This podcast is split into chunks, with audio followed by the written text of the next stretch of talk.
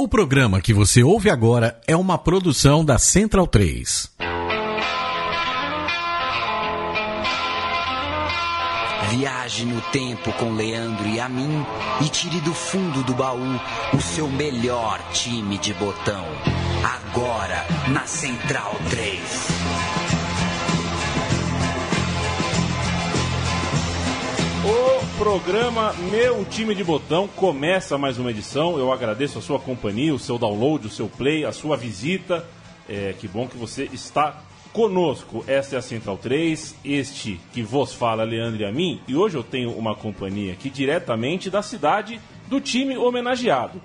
É, saibam vocês que um grande craque que começou no Bangu era branco e tinha cabelo loiro era Ademir da Guia, correto? O que me faz acreditar que as pessoas brancas, de cabelo loiro, se você não conhece Diego Tintin, sabe que ele é, é, é desse naipe, é, eu só posso acreditar que é também, se não um divino, um grande, um baluarte da cidade, ele que inclusive é. é, é como é que você é? Você é um diplomata de Bauru, correto, Tintin? Como vai você? Olá, Leandro e olá, caros ouvintes. É uma grande honra estar aqui participando desse, desse programa que eu gosto muito, meu time de botão. Estou muito bem, estou muito feliz de estar aqui. É, vai ser um prazer relembrar esse grande time do, de Bangu, né, do, do, do, grande bairro de Bangu, da zona oeste do Rio de Janeiro, tão distante do centro do Rio, tão distante do, dos cartões postais do Rio de Janeiro, mas um bairro muito simpático e muito, é, muito acolhedor. Muito quente, né? Muito quente, muito, muito quente. Muito é, quente. tem a fama de, de ser o lugar mais quente do Rio de Janeiro e, e o Rio de Janeiro que é uma das cidades mais quentes do Brasil, né? E a moça bonita, o, o, o Diego? Um lindo nome para estádio de futebol, né? Acho que, que é, é, o Wembley da Guanabara, né? É o Wembley da Guanabara. Um, um, belo nome para um estádio de futebol, saindo daquele clichê de Bezerrão, Castelão, Ronaldão. É, um nome muito mais simpático do, o, que, do que um aumentativo no masculino, né? O Diego Tintin é nosso parceiro aqui da Central 3, ele apresenta junto com grande equipe, inclusive Bruno Sader, que está aqui ao meu lado, está aqui ao nosso lado, o It's Time, o seu canal de MMA na Central 3, uma parceria com o site MMA Brasil. O meu time de botão dessa semana, ele não levantou nenhuma taça, mas ele contou uma das grandes histórias, uma das, das mais saborosas histórias de uma conturbada época, a década de 80 do futebol brasileiro. Trata-se, como já falamos aqui, do Bangu, de Ado, Gilmar e Marinho em campo, mas principalmente e também de Castor de Andrade fora dele.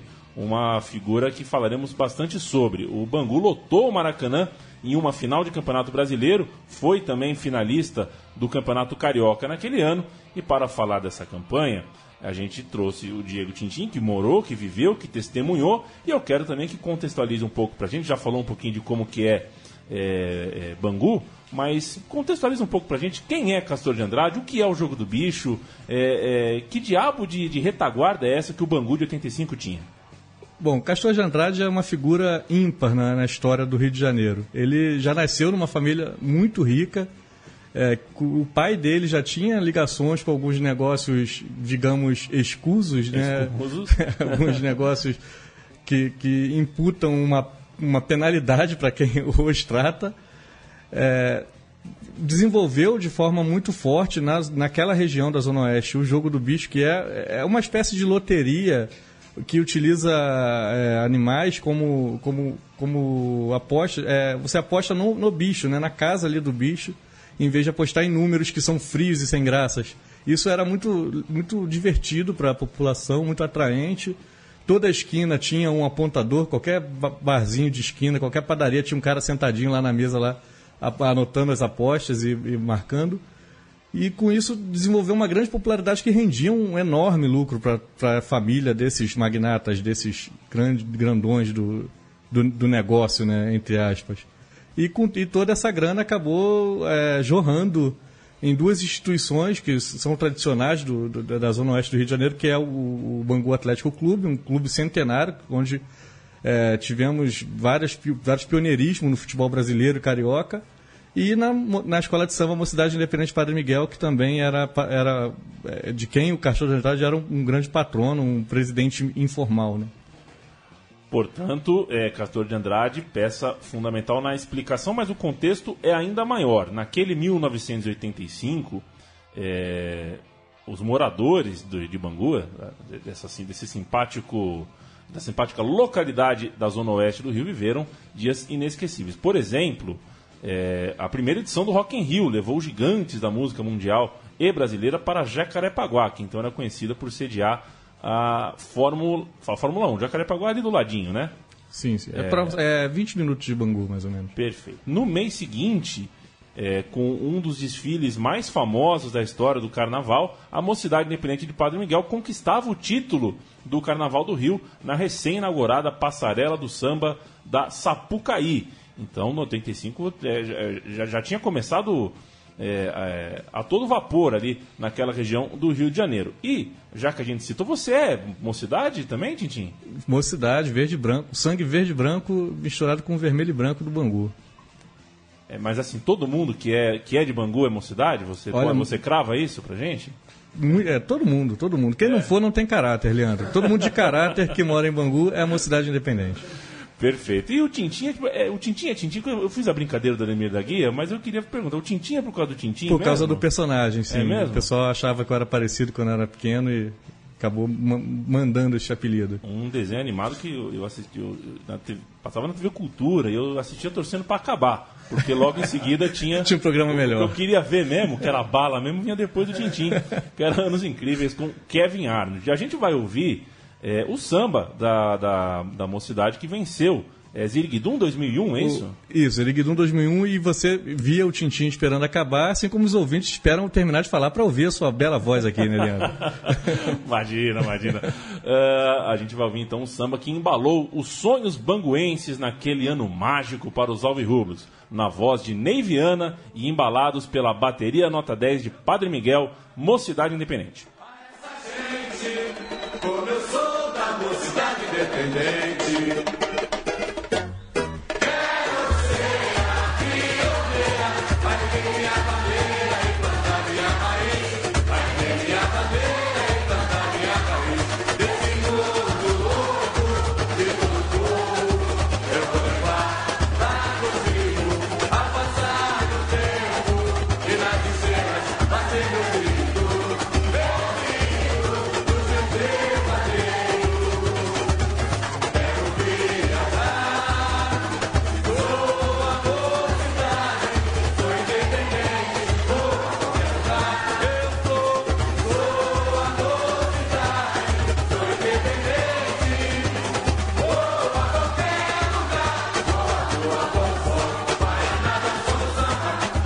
Gente vai ouvir a mocidade ao fundo aqui mais um pouquinho. É, é, eu, certa vez no It's Time, aqui apresentado é, pelo Bruno, pelo Tintim, houve uma discussão sobre o surdo de primeira, né? Houve uma briga, parece que o Tintim ficou ofendido quando é, os instrumentos são, são citados da forma errada. Você toca na bateria, é isso? Você faz parte? Não, não, não consigo, não? não? consigo nem bater palma ritmadamente, é mas eu sou um grande admirador de, da bateria da escola de samba, assim.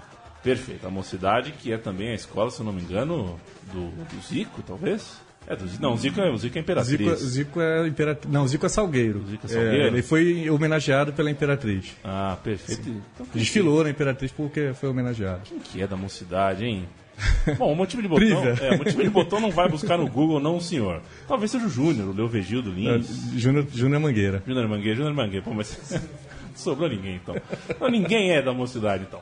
Vamos pro Marinho, campeonato... Marinho é uma cidade. O Marinho? Marinho. Ah, o Marinho. Marinho, é, claro, Marinho. claro, o Marinho. Falaremos de Marinho, inclusive, bastante o Marinho, que tem uma das histórias, é, um dos jogadores desse clube, que, cuja história pós 85, de certa forma, é, é, pode ser metaforizada com a própria história do Bangu é, em campo, né? O Bangu que infelizmente definhou conforme o tempo passou. Vamos falar de Campeonato Brasileiro, que acontecia logo no primeiro semestre.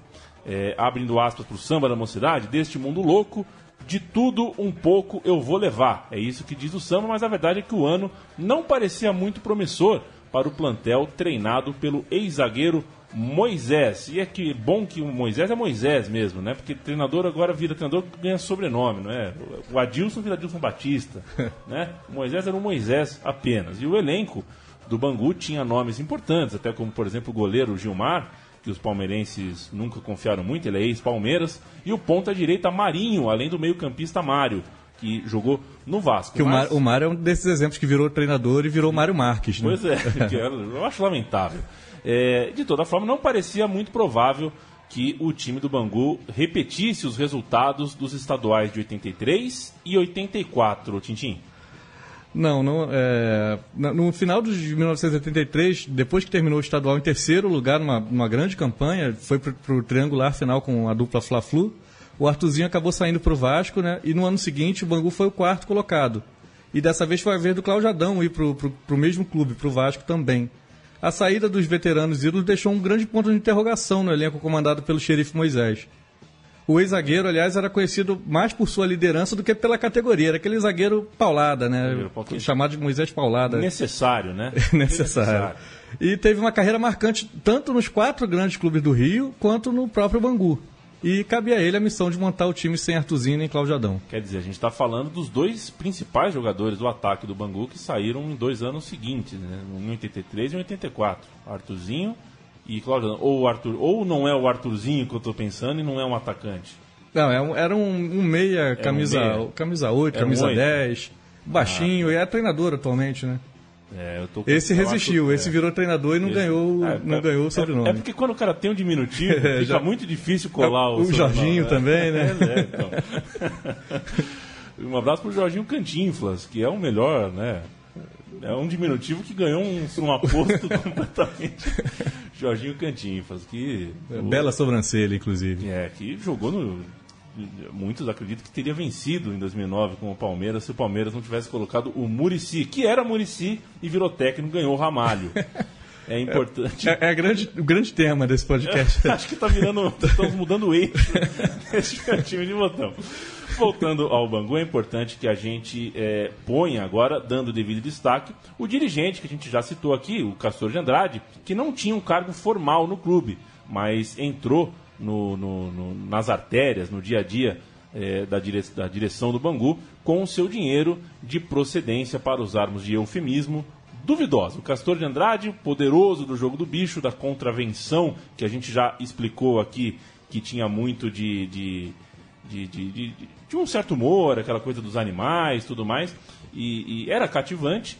É, e o Castor de Andrade mesmo era uma pessoa muito cativante e um pouco difícil de, de você definir, porque ela é- é- era uma figura ameaçadora e ao mesmo tempo folclórica, era era legal de ouvir, mas ao mesmo tempo você não acreditava no que ele falava, era um cara ao mesmo tempo amado e temido por todos dentro da direção do elenco e também do elenco do Bangu. Eu estou falando alguma bobagem, ô, ô, Tintim? Não, é bem isso mesmo. Tem algumas histórias impagáveis da época do, do Castor de Andrade como patrono do Bangu. Por exemplo, tinha, tinha uma história que. Você lembra do lateral esquerdo Marco Antônio, que foi campeão mundial na seleção de 70 pelo Sim, Brasil? senhor. E ele, ele jogou no final de carreira no Bangu e era conhecido por não gostar muito de jogar os, os jogos fora de casa, né? Dava aquele migué, sentia a coxa na semana do jogo fora do, do estado do Rio. E o Castor chegou para ele uma certa vez e perguntou se ele estava bem para jogar. Ele falou que estava sentindo um pouco. Disso o Castor pediu para ele buscar um- umas bolas lá no treino, lá que estavam um, um pouco mais afastadas. Quando o Marco Antônio virou as costas, o Castor puxou o 38, deu três tecos pro alto. O Marco Antônio começou a correr em zigue-zague, como manda boa regra de quem está fugindo de tiro, né? E, e foi escalado para o jogo do final de semana. E, segundo a lenda, reza a lenda que foi o craque do jogo. E ó, a gente tá levando a história do Castor de Andrade com uma pontinha de humor, porque afinal de contas a gente não vai ficar aqui, "Ah, ah, mas era contravenção, porque pô, é evidente. E querem saber de uma coisa? O dinheiro do Castor de Andrade vinha do jogo do bicho, que era uma contravenção, mas não é nada que em 2016 o futebol inglês não tem aos montes.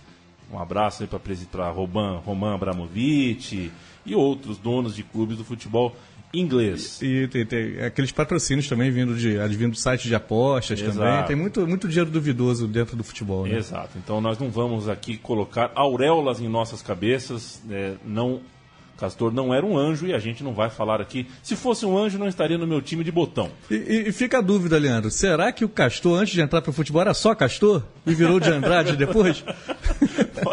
Essa é uma dúvida de almanac, ô Tintim.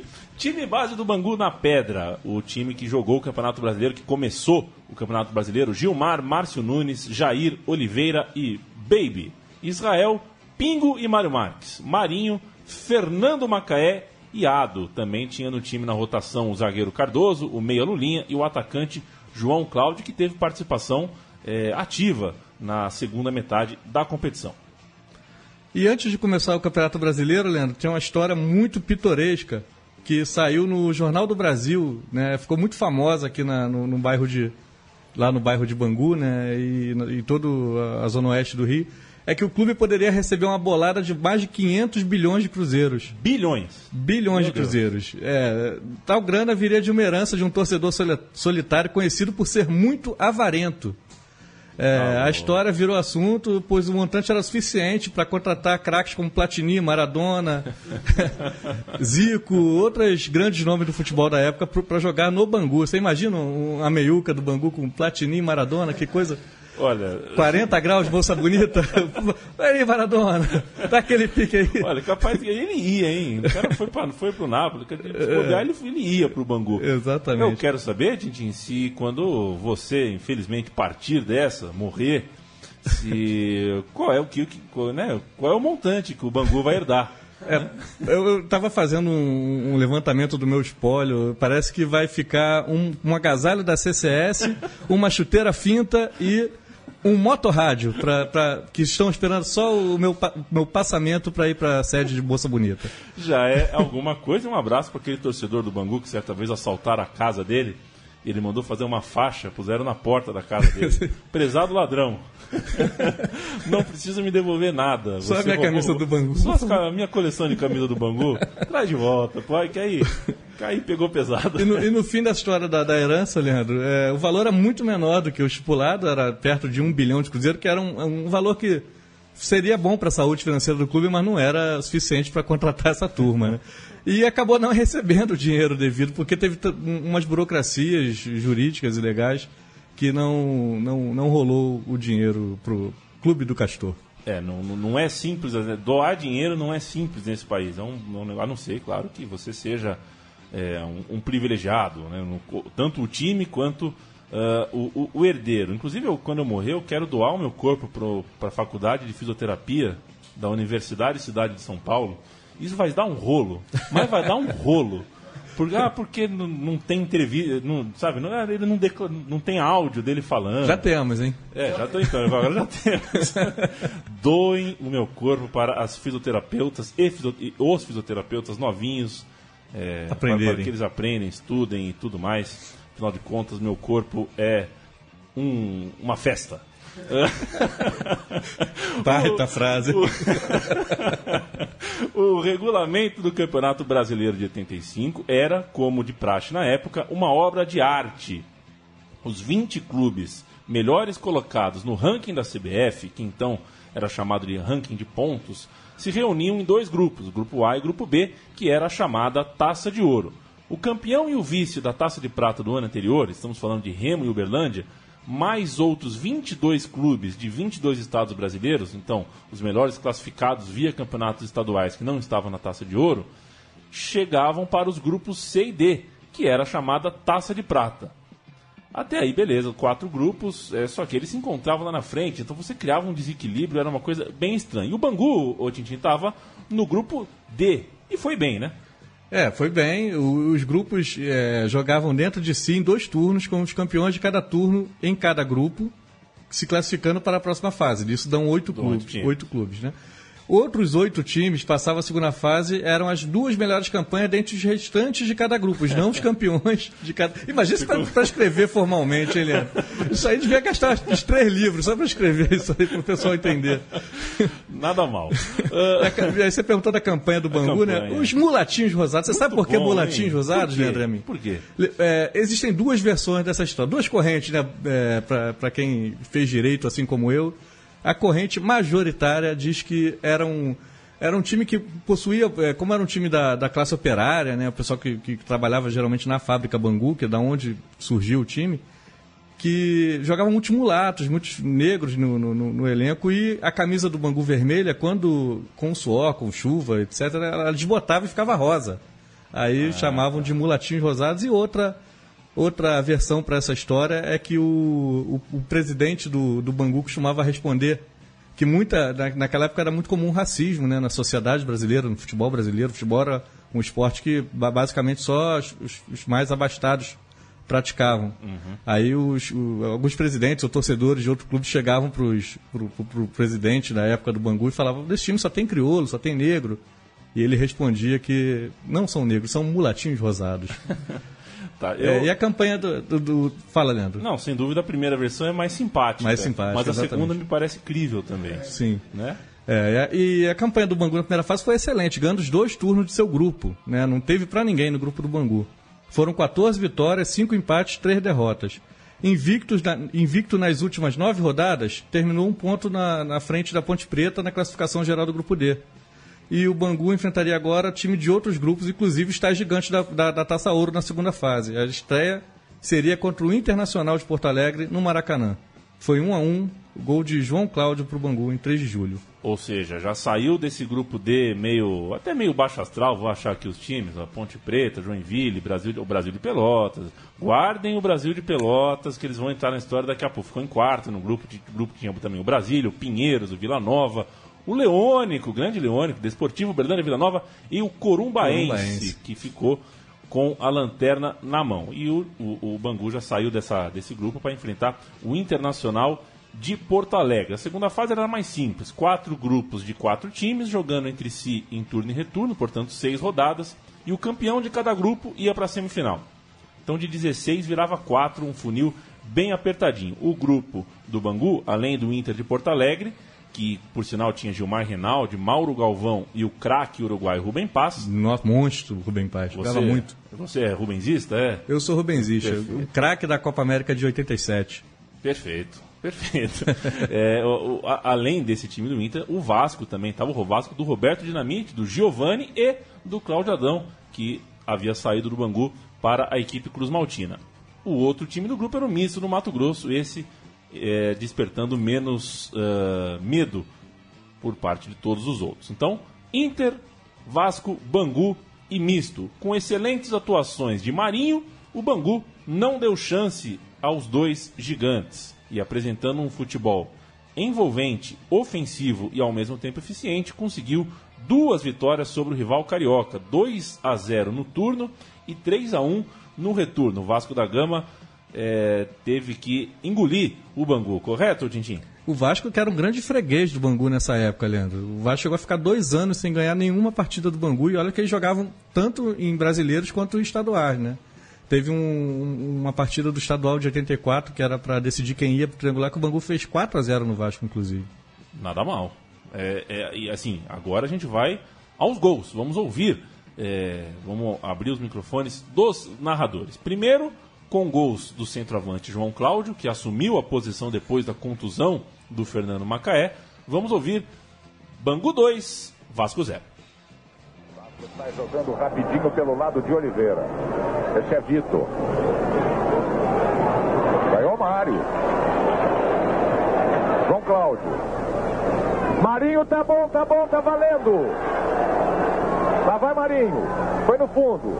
Bateu para trás. João Cláudio. É gol, João Cláudio. Entrou na barra, em cima do goleiro Acácio. Toda a defesa do Vasco reclama. 24 segundo tempo. Não levou Gilberto, Mário novamente. Olha o João Cláudio, agora sim no Marinho. Aperta o Bangu com o Marinho. Passou lotado. Ainda Marinho, já está na área. Bateu para trás. Olha o João Cláudio no peito. Que beleza! Amansou bonito no peito e bateu de voleio de pé direito.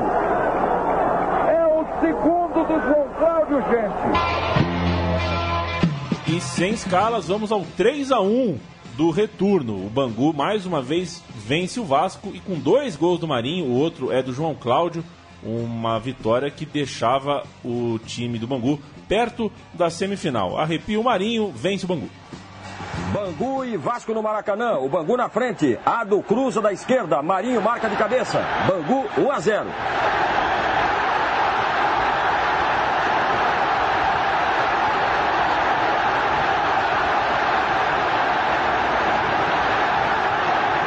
O segundo do Bangu, Marinho lança Mário pelo meio da área. Na saída de Roberto Costa, Mário joga por cima. Bangu 2 a 0.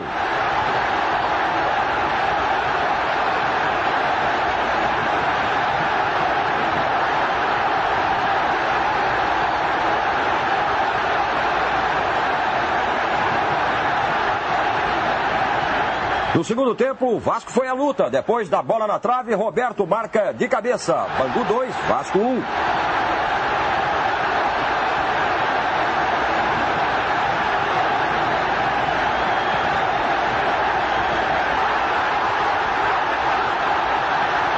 Cinco minutos depois, Bangu novamente, Marinho mais uma vez.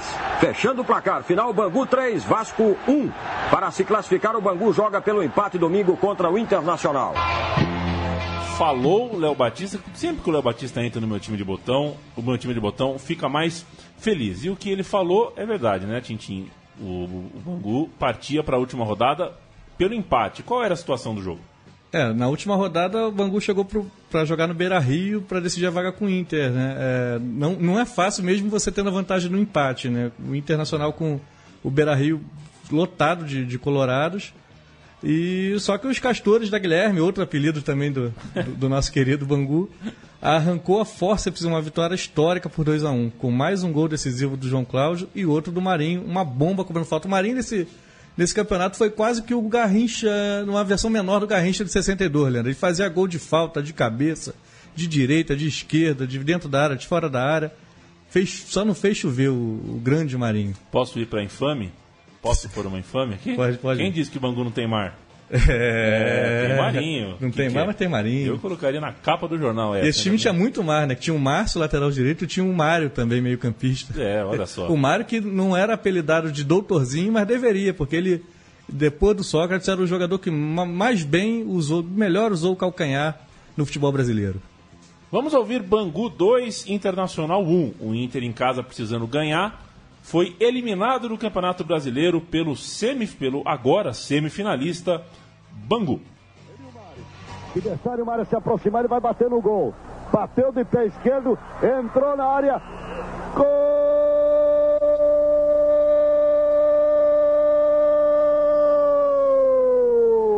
O João Cláudio para a equipe do Bangu.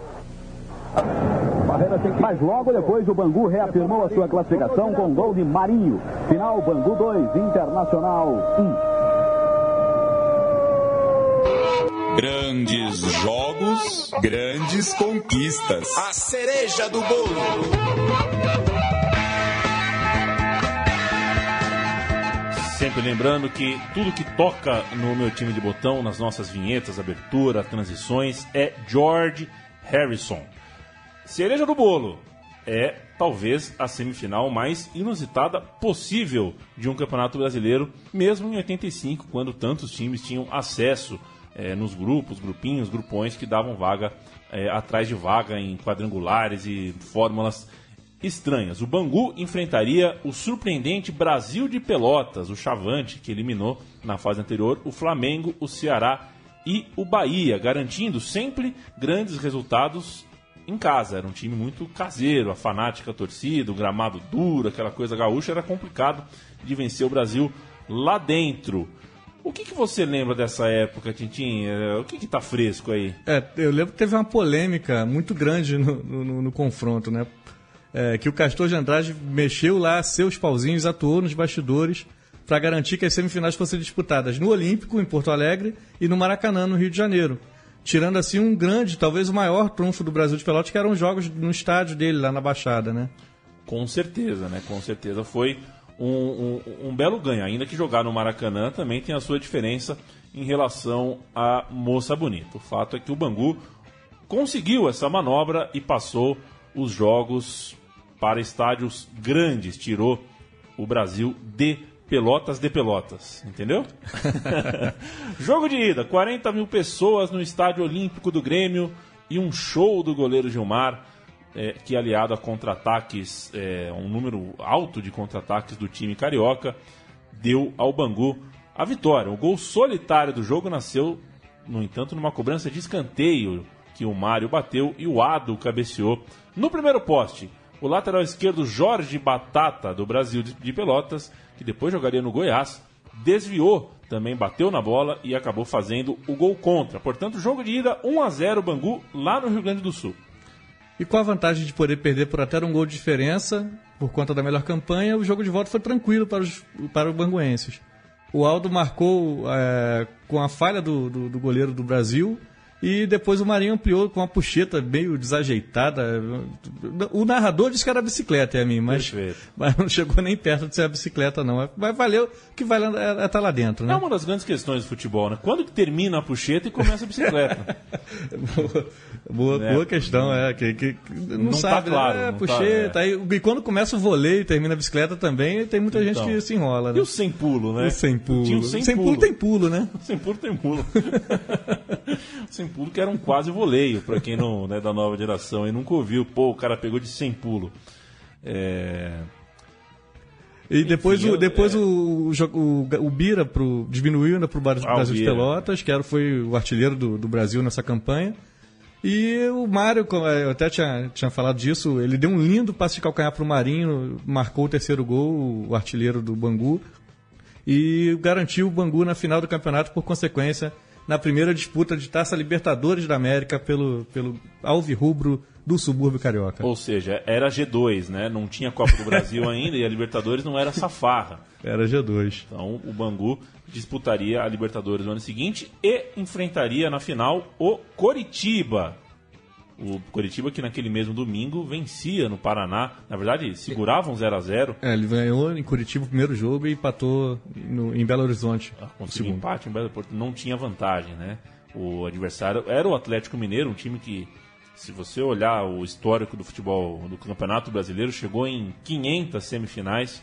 É incrível que só tenha um título nacional, o Atlético Mineiro. Era, era um time fortíssimo nessa época, né? Com aquele final de geração do Reinaldo, Éder, Nelinho. Exato. E aí a gente chega na decisão, e aí a cereja, a cereja do bolo foi essa semifinal, tá? Porque vai parecer, daqui a pouco, que tudo que vem depois do. Quando a gente põe a vinheta, tudo que vem depois é a cereja o do bolo. O primeiro pedaço do bolo já foi com a cereja, né? Exato. Porque agora a, a, história não é, não é tão feliz, né? O é. Bangu. É, a gente está dando um spoiler que eu, eu acredito que você já saiba. O Bangu não ganha o Campeonato Brasileiro, tá?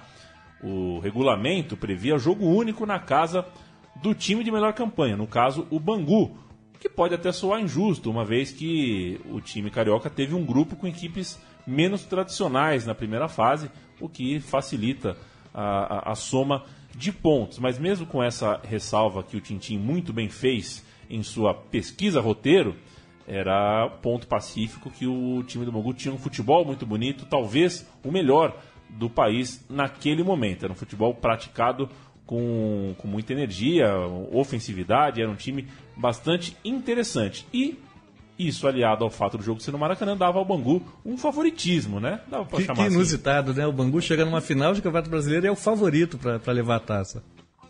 E apesar disso, é, vale lembrar eu, eu, não tenho, eu não consegui encontrar quantas mil pessoas estavam no Maracanã. Você tem é, essa... Foram 93 mil pagantes, mas certamente tinham mais de 100 mil pessoas no, no estádio.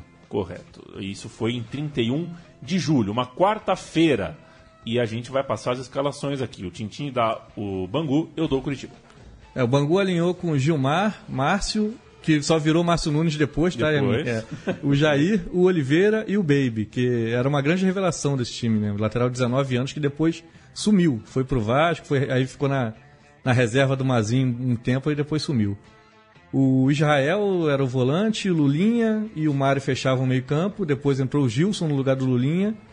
E o ataque era Marinho, João Cláudio, depois entrou o Pingo e o A do ponto esquerda. Técnico eu, Moisés. Eu vou de Curitiba com Rafael Camarota, o goleiro, André Gomes, Heraldo e Dida. Dida que viria a jogar no futebol paulista, jogou no Corinthians e no Palmeiras. Almir, depois Vavá. Marildo, depois Marco Aurélio e Tobi. Tobi veio pro Bangu depois dessa final.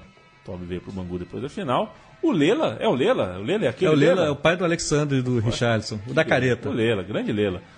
Lela, Índio e Edson.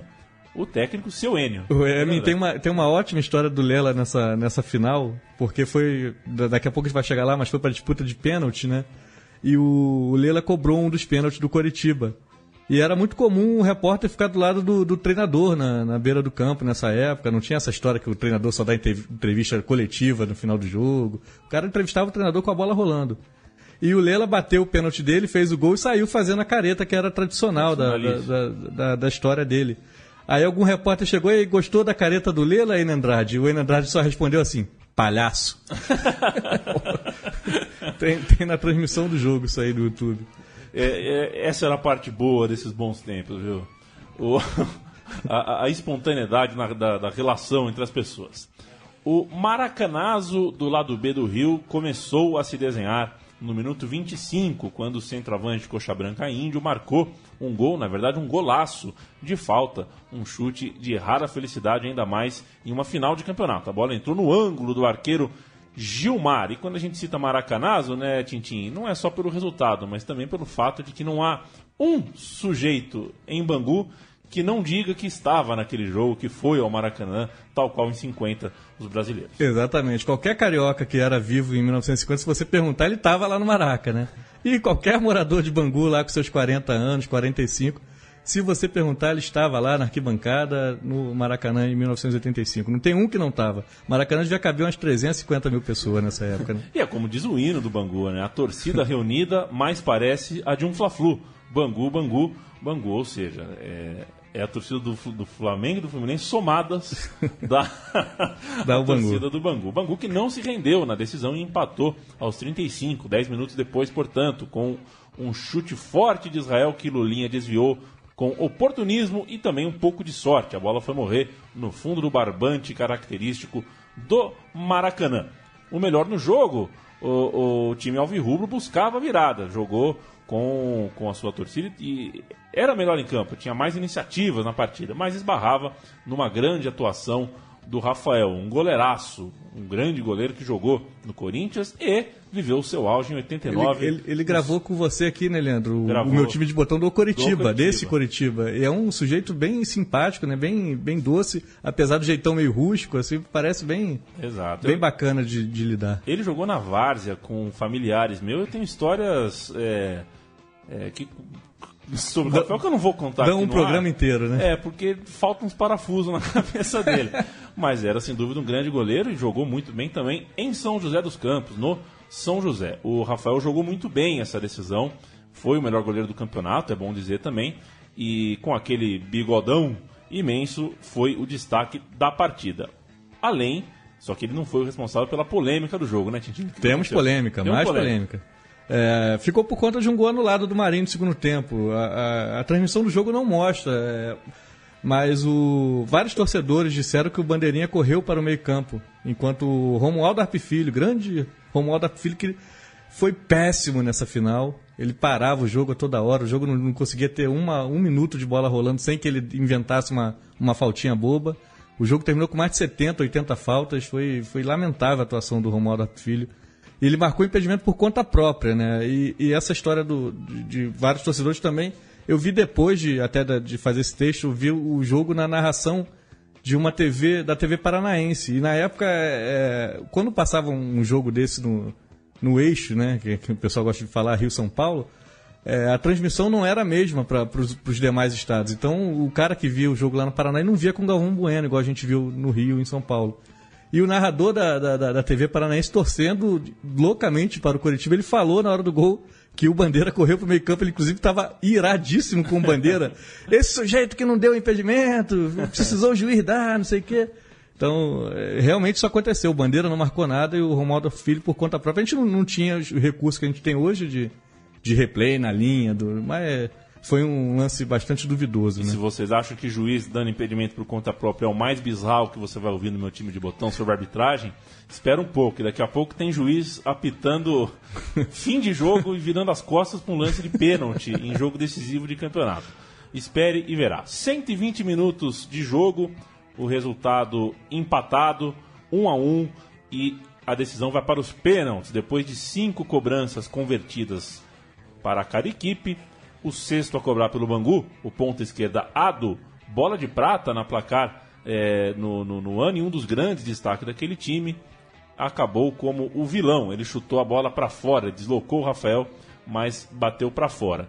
e isso acabou resultando no título do Coritiba. A gente vai ouvir uh, só, só o filezinho, né? Só a cobrança perdida e o final, o desfecho, a taça chegando às mãos dos paranaenses. Abre na cobrança. Partiu, bateu, pra fora! Gomes pode definir o Campeonato Brasileiro de 85. Ele e o Gilmar. Partiu Gomes, bateu. Gol!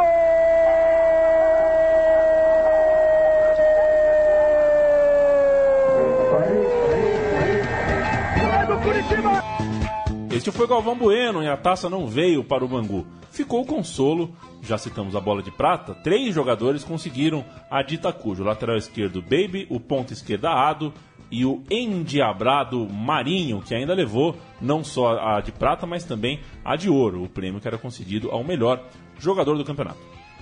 No total, o Bangu terminou o campeonato com 48 pontos, 30, contra 31 do Curitiba. Uma campanha é, muito mais forte, mas é o que a gente disse antes fez muita diferença também ele não enfrentar os principais times do país desde o início.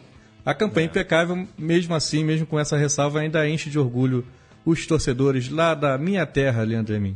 Marinho fez 16 gols, Fernando Macaé 10, Pingo 8, Ado 6 e o João Cláudio, substituto no Macaé, fez 5. A, a, a, história é boa também da contusão é. do, do, Macaé. É. é. O, o, campeonato, o, esses tempos eram, eram divertidos, né? O campeonato, quando chegou em, em abril, vamos parar. Parou o campeonato. O Brasil foi jogar as eliminatórias da Copa de, de 86, que não eram no, no formato de hoje, né? Durante dois longos anos. Eram, eram grupos reunidos ali em dois meses de disputa e o campeonato parou. O Bangu resolveu ir para a Ásia fazer excursões. E o, e o Fernando Macaé se machucou num, num amistoso contra a seleção da Coreia do Sul, que disputaria a Copa do Mundo no ano seguinte. Que, que louco, hein? Imagina um amistoso Bangu, Coreia do Sul. O Bangu foi para a Coreia do Sul sem o dinheiro da herança do, do torcedor, né? Você imagina. Se, se, se, se recebesse dinheiro, ia para Marte, né? Ia para Marte. a gente é, já falou da derrota na final do Campeonato Brasileiro, mas ainda era julho. Então tinha muito ano, tinha muito 85 pela frente e o Campeonato Carioca estava só começando. A gente vai passar rapidinho, porque o tempo corre aqui no meu time de botão, sobre o Campeonato Carioca, o Campeonato Estadual do Rio. O Bangu manteve a base vice-campeã nacional, mas reforçou o plantel com dois nomes de peso que na verdade eram filhos que voltavam a casa: o Arthurzinho e o Cláudio Adão, aqueles que largaram o time, como a gente falou é, no começo do programa, em 83 e 84, para jogar no Vasco da Gama. O regulamento previa 12 times jogando contra é, é, entre si em dois turnos, com os campeões de cada turno passando a um triangular final. Ora, dois turnos, dois campeões, como é um triangular? O time que somasse mais pontos somados nos dois turnos, sem contar os finalistas, também integraria esse triangular. E seria o Bangu, correto, o, o Tintin? Era muita criatividade era nos muito, anos 80, demais, né? Não, vamos fazer o campeão de cada turno aqui, fazer uma final? Não, beleza. Chegou um, levantou a mão. Calma aí, eu tenho ideia melhor. eu tenho ideia melhor. a final, o campeão de cada turno e fazendo a final, não, não, não, Calma aí, calma aí. Tá faltando alguma coisa aqui. Aquele dedinho de coentro que acaba. Mano, mas era, era praxe dessa época, né? Os, é, cada, cada ano inventavam uma coisa diferente. Mas esse regulamento do Carioca, com campeão de cada turno que, que chamavam de Taça Rio e Taça Guanabara, ainda chamam até hoje, né? É, perdurou durante um bom tempo. Acho que foi em 93 a última vez dessa fórmula de disputa. Era, era bem pitoresco mesmo. O Fluminense ficou com a Taça Guanabara, o Flamengo levou a Taça Rio, respectivamente primeiro e segundo turnos. E, é, aliás, o Flamengo conquistou num jogo de desempate com o Bangu. Eles empataram em pontos. O Bangu foi esse time, foi o time do triangular. Conseguiu a terceira vaga, pois. Foi o Coentro. Foi o Coentro da competição, pois na somatória dos turnos foi o time que mais pontuou. Uma história marcou o confronto entre Bangu e Flamengo nesse torneio, Tintim. É, não foi na, já na fase final, foi na, na, na, Taça Guanabara. O Bangu tava. O Bangu de, de, do segundo semestre de 85 era um time um pouco diferente do primeiro. Apesar da gente imaginar que o time poderia ter melhorado né, com a entrada do Cláudio Adão e do Arthurzinho, mas é um time que, não sei se muito amargurado pela, pela perda do, do título, né, ele passou a, a usar muito de violência. O Bangu do segundo semestre era um time violento até demais. E nesse confronto com o Flamengo, uma entrada criminosa, inadmissível do, do Márcio, lateral direito, Márcio Nunes. ele é, quebrou o Zico, arrebentou o joelho do Zico, tirou o, o galinho do, de, dos gramados por seis meses e que uma contusão que causou efeitos até a, a, participação do Zico na Copa do Mundo de 86, né? Que ele ficava no banco porque ainda não estava totalmente recuperado dessa, dessa contusão. Pois é, página negra da história do meu time de botão do do, do, do Bangu. Realmente mudou. É, e outra história curiosa é que é, o Márcio Nunes ele tinha 22 anos nesse, nesse jogo. E em 88, ele só com 25 anos, ele acabou tendo uma condição seríssima numa dividida Também. com o Fernando, o zagueiro do Vasco, e nunca mais jogou futebol. Ele encerrou a carreira dele com 25 anos. Aos que acreditam nesse, né, nessa...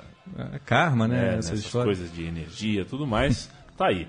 É, triangular final. Primeiro jogo, Fla-Flu 1 a 1 porque não basta ser triangular. Os campeões dos turnos fazem a primeira rodada, em vez de fazer a última. É, o Fla-Flu 1 a 1 no primeiro jogo, o jogo que abriu os trabalhos. E o Bangu ficou com a faca e o queijo na mão. Adoro essa expressão. É, você imagina o Bangu com a faca, com a faca. e o queijo. O Bangu, né? A instituição Bangu.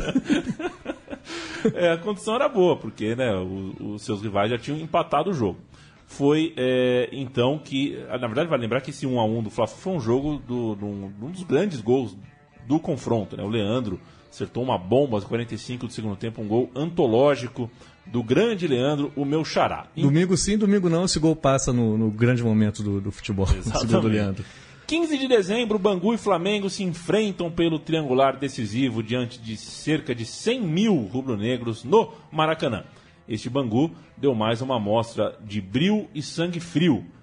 Abriu 2 a 0, gols de Marinho e Artuzinho, ambos no segundo tempo. O Mengão ainda descontou com o Bebeto, o menino Bebeto aos 40, dando esperanças falsas à torcida é, por um empate que não aconteceu. Ficou nisso. Bangu, portanto, com a vitória ia a outra decisão. Dessa vez enfrentaria o Fluminense no Maracanã e o empate era do Bangu, porque venceu o Flamengo enquanto o Fluminense apenas empatou. Dessa vez eu vou cantar o Bangu, o Tintim vai cantar o Fluminense. Jogo decisivo do Carioca de 85, Gilmar, Perivaldo, Jair, Oliveira e Baby, Israel, Arthurzinho e Mário, Marinho, Fernando Macaé, depois Cláudio Adão e Ado, o técnico Moisés. É, o Perivaldo que jogava no Palmeiras, né, Leandro? Peri de Pelotas. Peri de Pelotas. Perfeito. O Fluminense é, alinhou nessa, nessa final com Paulo Vitor, Beto, Vica, Ricardo Gomes, que nessa época era só Ricardo. Mas o Ricardo Gomes ele ganhou o Gomes antes da, da, da, é, do fim de carreira de jogador, né? Quando começou a jogar com o Ricardo Rocha. Exato. E o Renato Martins, né? Que virou Renato Martins depois, lateral esquerdo. O meio-campo era Jandir, Delei e René. E o Romerito também fechava o meio-campo ali, cracaço, Paraguai Romerito e o ataque era o Washington e Tato. Depois, do, no, no, lugar do Tato, entrou o Paulinho, que teve papel importante nessa final. Mais uma vez, o Maracanã estava lotado em uma noite de quarta-feira para ver o Bangu, assim como na final do Campeonato Brasileiro. A diferença é que dessa vez a maioria estava torcendo contra, a maioria era tricolor, era torcedora do Fluminense. E o 11 banguense estava em maus lençóis, apesar de estar com a vantagem do empate. Mas a sorte parecia estar mudando de lado, já que logo aos 4 minutos de jogo, o Marinho, sempre ele, aproveitou uma cobrança de falta do Perivaldo e fez de cabeça. Ele abriu a vantagem para o Bangu. O Fluminense pressionou e o time de Moisés se segurou como deu, às vezes aplicando uh, a já citada aqui violência característica do time neste uma das características né, nesse segundo semestre, ao longo da campanha do estadual. Na segunda etapa, infelizmente, a pressão do Fluminense rendeu frutos. O gol do craque paraguaio Romerito deixou os tricolores em chamas, pois finalmente o goleiro Gilmar era vazado. E coube ao ponto esquerda reserva, que você bem citou, Tintin, que seria importante a partida, o Paulinho, em linda cobrança de falta, selar a virada tricolor com menos de 15 minutos para o fim da decisão. Quer dizer, já era quase beijar a viúva. É, o Paulinho que, que depois virou Paulinho Carioca, né? É outra forma de você, de você botar um nome duplo no jogador é, é, virar Carioca também. Jogou no Palmeiras. Jogou no Palmeiras. É, o, o Bangu ainda tentou, se lançou à frente, mas aí veio a grande polêmica do campeonato, Yamin. Verdura até hoje. Aos 46 minutos, o Marinho lançou, fez um lançamento muito longo para o Cláudio Adão, que se esquivou, conseguiu se livrar do zagueiro Vica e dominou a bola frente a frente com o Paulo Vitor. Quando ia a marcar possivelmente o, o gol do título do Bangu, o zagueiro num ato de desespero, segurou assintosamente. Mas, olha, tem que inventar outra palavra, é. porque escandaloso para esse pênalti é pouco. Foi um pênalti absurdo que o Zé Roberto Reit não marcou e a alegação do Zé Roberto Reit foi a melhor. Ele alegou que estava de costas porque estava apitando o final do jogo. É, fala, no centro do campo. Eu virei pro meio de campo apitar o fim de jogo, né? Claro. O, cara entrando na área. O Galvão Bueno não fala que a gente gosta de apitar no centro do campo? É. Que beleza, hein, José Roberto White? Ainda você foi promovido certinho. Eu, é, árbitro da Globo, eu já sei quando o cara vai ser, enquanto ele ainda é apitando. O Paulo Sérgio Oliveira, por exemplo, eu cantei a bola no meio da carreira. Eu falei, esse cara vai pra Globo. É a escola Arnaldo Sérgio, José Roberto White, mas enfim, não vamos entrar nesses detalhes, vamos sim ouvir o gol do Bangu, que começa, o que a gente vai ouvir a transmissão aqui, já começa com uma propaganda maravilhosa. É, não ganhamos royalties com isso, mas damos as nossas risadas. Entre para o time de Presto Barba. Vamos sair jogando o lançamento de Mário. Descolou, descolou na boa para Fernando Macaia pela direita. Ele vai para cima na marcação do Ricardo. Aí se dando bem no primeiro lance. Esticou a perna Ricardo, achou as pernas do Fernando Macaé e a falta está marcada. Vai levar perigo contra o Fluminense.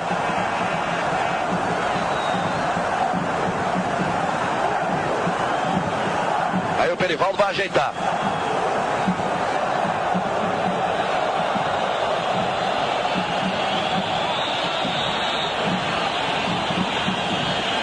Olha a bola na área, Paulo Vitor, o toque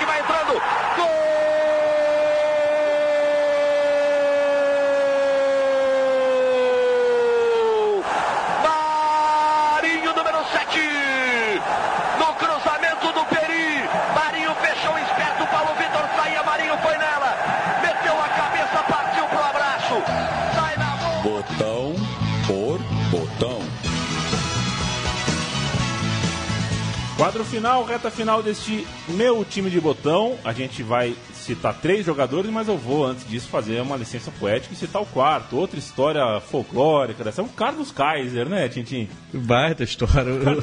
Explica quem foi o Carlos Kaiser, depois eu vou contar uma historinha dele no Bangu. O Carlos Kaiser é um cara que não, nunca jogou, mas sempre jogou. Ele, ele jogou, assinou contrato em tudo que foi canto por aí e só contou depois de velho que, na verdade, ele era só bem relacionado, mas era um impostor ele dava um jeito de nunca jogar, de sempre alegar que era contusão ou alguma coisa, brigava com o técnico de propósito para não.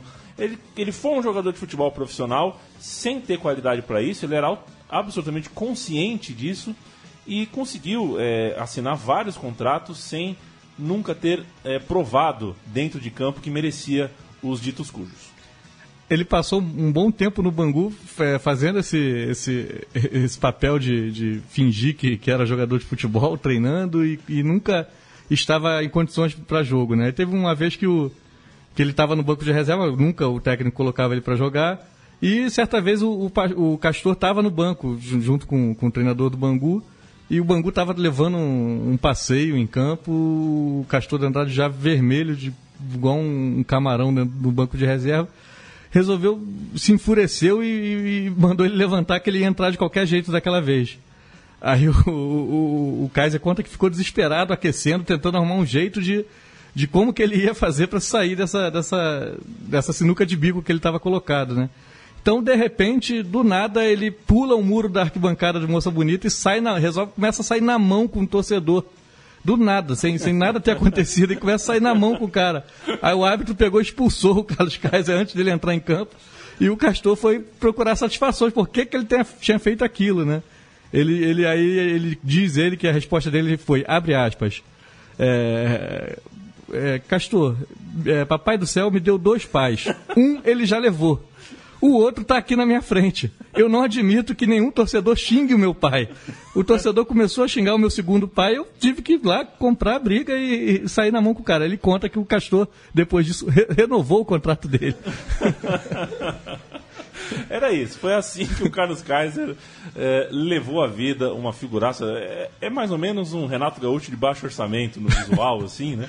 É isso, Gaú era o trio, né? Renato é. Gaúcho, Gaúcho e o Carlos Kaiser. Grande Carlos Kaiser. Vamos falar de coisa séria agora. O Marinho, que foi o principal jogador desse Bangu, chamava-se Mário José dos Reis Emiliano. Nasceu em 23 de maio de 57 e começou a carreira no Galo, no Atlético Mineiro. Disputou as Olimpíadas de 76 pela seleção, passou pelo América de São José do Rio Preto e chegou ao Bangu em 83. Tinha como características principais a rapidez e a forma atlética. Era um jogador driblador e também goleador. Em 85, viveu, como dissemos, o grande ano de sua carreira. Ele parecia estar com o Garrincha no corpo, ele estava. ele estava, é, como é que chama? Besuntado no óleo do Satã naquele, naquele ano e chegou, inclusive, a levar o prêmio de craque brasileiro e por muito pouco não conseguiu uma vaga com o Tele Santana para a Copa de 86. Fora de campo, ele sofreu com várias tragédias pessoais, como, por exemplo, a morte da irmã atropelada quando o levava para treinar no Atlético. Ele tinha apenas 12 anos. A tragédia derradeira veio em 88, quando ele perdeu o filho, Marlon. O filho tinha apenas um ano e meio. O filho morreu afogado na piscina de sua casa. Depois que o Marinho encerrou a carreira, veio a público é, a sua luta contra o alcoolismo, marcada por vitórias e derrotas, como quase todas as que são as lutas que são travadas contra esse maldito vício. Hoje o Marinho mora em uma casa humilde, cedido inclusive pelo próprio clube que, eh, que, que o consagrou 30 anos atrás. E uma atitude muito nobre, muito grande do Bangu. E é uma história, infelizmente, não muito feliz. Né? Ele não guardou dinheiro, ele não tem grana. E terminou mais ou menos como está o Bangu hoje, né? um time sem, sem grana, sem muito fôlego para ser o que já foi um dia. É, eu vou falar aqui do Aldo e vou deixar o Gilmar para você, né? Que Perfeito. guarda grandes lembranças dele no, no Palmeiras, né, Perfeito. né, Leandro? É, o Miraldo, a Câmara de Souza, baita nome Miraldo, hein? Baita nome. É, nasceu em 25 de abril de 62 e iniciou a carreira no Madureira, chegando ao Bangu em 1983. Ele, o, esse ponto esquerdo era muito franzino e se destacou pela habilidade e os cruzamentos precisos que consagrava o centroavante e explorava os dotes de bom cabeceador também do Marinho, né, que fazia bastante gols de cabeça. Ele fez um ótimo campeonato 85, conquistou a bola de prata da revista Placar vai ficar para sempre marcado pelo pênalti na final. É, ele nunca conseguiu lidar bem com esse peso emocional que causou o pênalti perdido.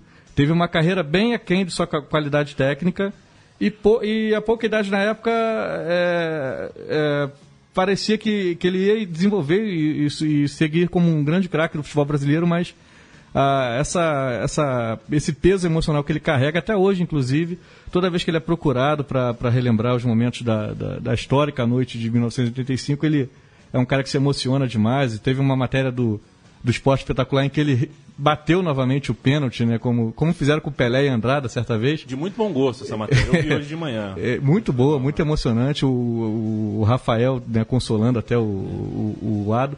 E ele reagiu muito, muito mal a toda essa situação de ter, ter sido o, o cara que perdeu o pênalti na decisão e talvez por isso ele não tenha tido a carreira do tamanho que se imaginava quando, quando, ele, quando ele era jovem. A gente vai ouvir o Ado falando, a, a, reportagem da Rede Globo, emocionado, contando que o sexto pênalti, quem ia bater era o Israel, que era um garoto, né? E ele se colocou à frente porque não queria que o peso ficasse sobre um menino. O preço disso foi passar o resto da vida com o peso de perder o pênalti que tirou do Bangu a taça de campeão brasileiro? Eu pensei mais em Israel, porque ele veio de uma equipe pequena e, e a responsabilidade era muito grande. Como eu achava que que eu deveria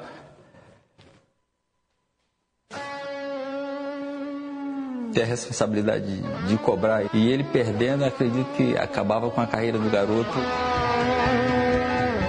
Esses silêncios todos, você pode imaginar, é o Ado segurando o choro. O Ado é muito sensível a essa história. E para fechar o botão pro botão, vamos falar do Gilmar, filho de uma torcedora do Corinthians. Ah, agora está explicado. Que o batizou em homenagem ao grande Gilmar dos Santos Neves. Gilmar nasceu no feriado de 7 de setembro de 56, começou a carreira no Palmeiras e fez a sua estreia profissional em uma final de Campeonato Brasileiro. Ele já entrou logo no filé. O ídolo Leão foi expulso no jogo de ida em 78, deixando a vaga para o garoto no jogo de volta. Ele foi bem, mas não evitou o título do Guarani.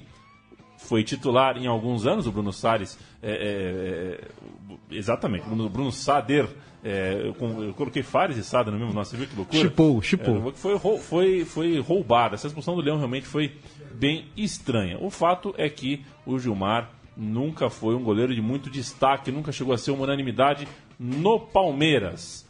é, ele alcançou esse destaque em 80, de, entre 84 e 88 no Bangu, onde jogou 221 vezes pelos Castores e também teve momentos em que era cogitado na seleção brasileira por causa do seu desempenho. Mas a concorrência na época, Leão, Carlos, Valdir Pérez, Paulo Vitor, Acácio Tafarel, não era é, das mais fáceis. Então ele não chegou à seleção, mas chegou quase lá. Diego Tintim, vou te contar uma coisa. Papai do céu me deu dois pais. Um deles diga, diga ele já levou. O outro está aqui na minha frente. Muito obrigado, viu, pela. eu que agradeço, Yamin. Um, uma grande honra para mim estar participando desse programa que eu sou ouvinte assíduo, não perco um. Toda segunda noite, terça-feira de manhã, eu estou lá caçando o link para ouvir. Bom saber, o Tintim, é só para a gente finalizar, nos anos seguintes, o Bangu ainda se reforçou, né? Teve no time nomes como Neto, Mauro Galvão, Paulinho Criciúma, Toby, mas não chegou perto de repetir as façanhas de 85. Fez uma campanha melancólica na Taça Libertadores. Eu abri aqui um grupo com Barcelona de Guayaquil, Deportivo Quito e Curitiba, ficou em último no grupo e teve é, é, ficou com um recorde negativo de público na história daquela competição, pois levou 148 pagantes contra o Deportivo Quito. E teve apenas uma alegria nessa época pós 85, que foi a conquista da Taça Rio de 87, correto, Tintin? Correto, é o time que, que ainda era muito bom, mas não, não teve a liga que teve esse time de 85, né? O programa Meu Time de Botão volta na semana que vem. A gente sempre convida vocês a entrarem em apoia.c barra central 3, apoia.c barra central 3, é o financiamento coletivo da nossa casinha aqui, quatro anos de produção inteiramente gratuita e continuar, continuará sendo gratuita, porém a gente está buscando um modelo de negócio que lá em apoia.c barra central 3 você tem um vídeo e um texto explicando o como, o porquê a gente está nessa empreitada pelo financiamento coletivo. Afinal de contas, produzimos é, com independência e com e sem os frutos de uma parceria comercial e tudo mais, a gente não tem um patrocinador robusto por trás, então é importante que a gente busque meios de sobreviver. Então, entre lá, acesse também, se tiver um tempinho, assina o feed do meu time de botão. Se tiver mais um tempinho ainda, faça sugestão. Quer que a gente fale de algum time, quer que a gente lembre de alguma época, de algum jogador, faça alguma homenagem. Dê um toque pra gente, converse conosco, que é sempre um prazer. Valeu, Tintim, valeu, amigo Central 3, até semana que vem.